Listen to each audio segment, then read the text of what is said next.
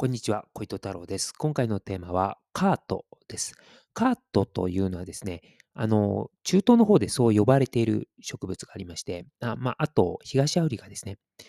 で、カートと呼ばれている植物がありまして、え中東の中でも限定されていて、イエメンというところで、えー育てられています。で、東アフリカでは、エチオピアとかケニアとかで育てられています、このカートっていうのは。で、商業目的で栽培されているんですね。で、何かっていうと、これはですね、嗜好品になります。要はこう、タバコとか、そんなものだと思ってください。で、このカートにはですね、カチノンっていう化合物が含まれているんですね。で、この化合物カチノンはですね、アンフェタミン、あの覚醒剤の一種のアンフェタミンと同様の、ね、効能を持っています。つまり、この、カチノンを摂取すると、人っていうのはこう、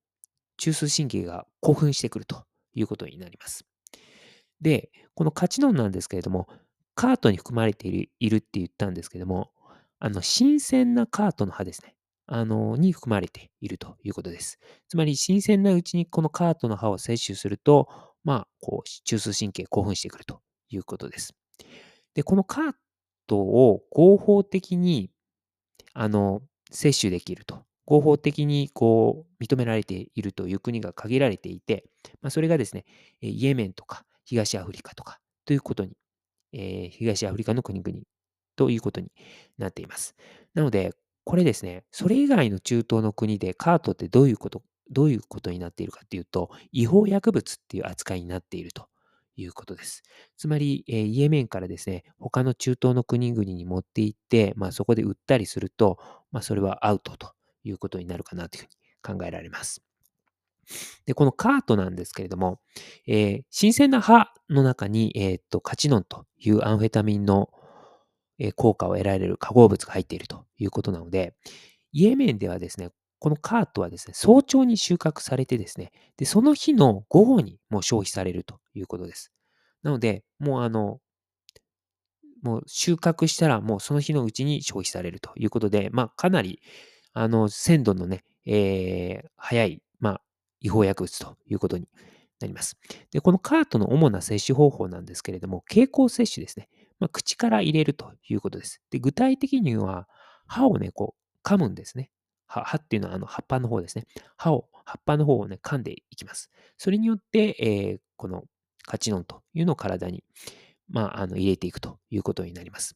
で、イスラム教国なんですね、イエメンっていうのは。で、イスラム教国っていうのは飲酒が基本的には禁止されていますので、まあ、飲酒の、えー代わりとして、イエメンの人はですね、まあ、こう、カートを摂取してきたということですね。で、まあ、先ほども言ったと思うんですけれども、イエメンにおいてこのカートっていうのは合法薬物なので、まあ、嗜好品として扱われています。ただ、まあ、イエメン以外の国々では、まあ、違法薬物ということですね。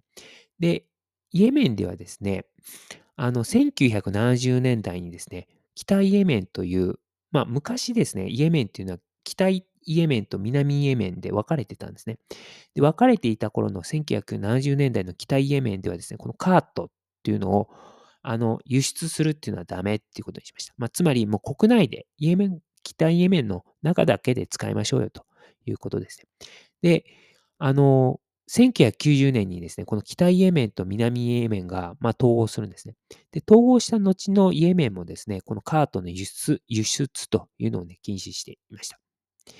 で、東アフリカのエチオピア、あとケニアもですね、このカートを合法薬物としています。まあ、つまり、エチオピア、ケニアもカートを嗜好品としてまあ見なしているということです。ただですね、エチオピアとケニアの場合は、カートの輸出をこう合法化しているということなので、ただこれ合法化カートの輸出ってどこにこう輸出してんのかなとは思うんですよね。だって輸出、そのカートを輸入する国っていうのは、おそらくカートをまあ違法薬物としているので、まあ、ちょっとそのあたりは、ちょっとすいません、詳しく調べられていないんですけども、で、今回、あの、参考にさせていただいたというか、まあ、ほとんど情報を得させていただいた本がですね、書籍が、嗜好品カートとイエメン社会という本のタイトルですね。大坪玲子さんという、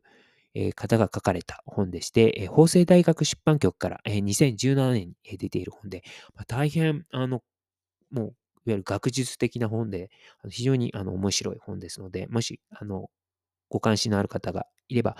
えー大坪玲子さんの本を読んでいただければと思います。以上です。ありがとうございました。